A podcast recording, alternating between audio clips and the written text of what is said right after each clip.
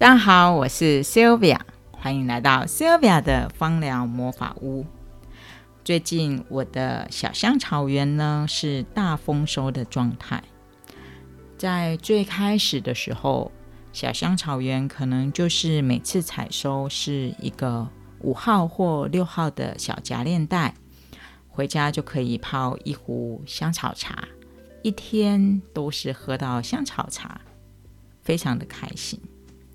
现在的大丰收呢，是我一次呢就采收的是十二号的夹链袋，还爆开了，所以开始会分送给一些朋友，尤其是邻居，就开始有人问说：“哎，Sylvia，请问一下这些香草的疗效是什么？”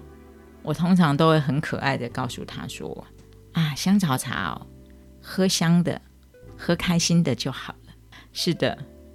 当然，香草茶它有一定的疗效。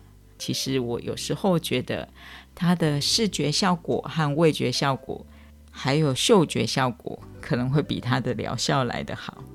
芳香疗法在最开始的时候，事实上就只有植物精油。慢慢的呢，有人把纯露也算在芳香疗法里面，算是比较广义的芳香疗法。再来又加入了植物油，还有香草茶，那你就可以感受到浓度事实上是不一样的。精油可以说是非常非常浓缩的物质，像一公斤的精油植物，它可能只能够萃到哦不到一毫升、两毫升的一个精油。那可是你想想看，一公斤的香草茶。它可以让你喝到爆炸，所以在疗效上面自然是不太相同的啦。但是因为香草茶可以喝嘛，所以它的效果是很好的。我常常说芳香疗法就是要香，所以在精油的调配上面呢，调香是我很重要的。那在香草茶里面呢，我会注意到的第一个还是要香。所以呢，我一定会选像芳香万寿菊这样子的香草，还有就是我也会选像茱莉亚薄荷，它就是薄荷里面哦比较好喝的。当然还有一个非常重要的就是甜菊哦，所以它就可以带来香香甜甜的感觉。那我们的香草茶呢，其实就已经基本的定型了。我还会再有像马鞭草啊，然后像香蜂草啊，偶尔也会再加上百里香，这一些就造就了我的小香草园。只是现在甜菊呢，因为之前晒太多的太阳，后来又被水淹，所以基本上呢已经挂点了。不过今天早上去看的时候，似乎又冒出了嫩芽，非常非常的感谢。也许田菊还会再继续陪着我。为什么会有这个大丰收呢？主要原因是因为要做香草的一个梳理。其实它长过太过茂密的话呢，会影响到它下面要生出来的这一些新的枝叶，那它就会长不好。芳香万寿菊其实大概已经到了直径的话，大概有将近一公尺哦，这样子一个大圆形的一个状态。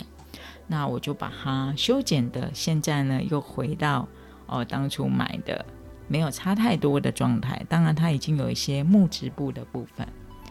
那茱莉亚薄荷也养得非常非常的好，所以这两个呢几乎就挤爆了我。昨天到今天的十二号夹链带，那在梳理的过程里面呢，其实也有蛮多的想法的。因为梳理到的有罗马洋甘菊，罗马洋甘菊呢，当初在种的时候，卖家跟我说可能不太好种哦，没想到我把它种的非常的好，但是。就想为什么都不开花？我的茉莉花都开了。查了书之后发现，哦，罗马洋甘菊在平地里不开花，所以就代表我种的这个香草呢，它不能喝，因为罗马洋甘菊的茎并不好喝。那我要拿它来做什么呢？我去查了一下，罗马洋甘菊呢，其实非常的适合用来种地毯、绿地毯，所以我最好有一个广场，你知道吗？但很明显的小香草园并不是广场，所以我养了一株看似在香草园里面没有太大用处的植物。我会放弃它吗？诶，说实话不会。诶，我把它的茎，因为它已经影响到旁边的百里香跟迷迭香了，所以我做了还蛮多的。修剪的，它是铺地植物，我就做了修剪，而且把它呢，因为很大一整坨，分成三份，然后再重新的做一个种植，希望它能够长得漂漂亮亮的。也许它不会开花，大家就知道罗马洋甘菊的精油有多么的珍贵。但是只要它是在我香草园的植物。我就会珍惜它，并不是每一个植物它的生长都是为了让我们吃跟喝，我们也可以就是感受到它在地上偶尔会飘来的苹果香气，有时候摸摸它也会觉得蛮舒服的。如果我会有更大的一块地的话，也许我就把它。拿来当我的绿地毯也是很不错的呀，不是吗？哪一天躺在绿地毯上面，那可是幸福的苹果香气呢。今天呢，就是跟大家介绍我的小香草园。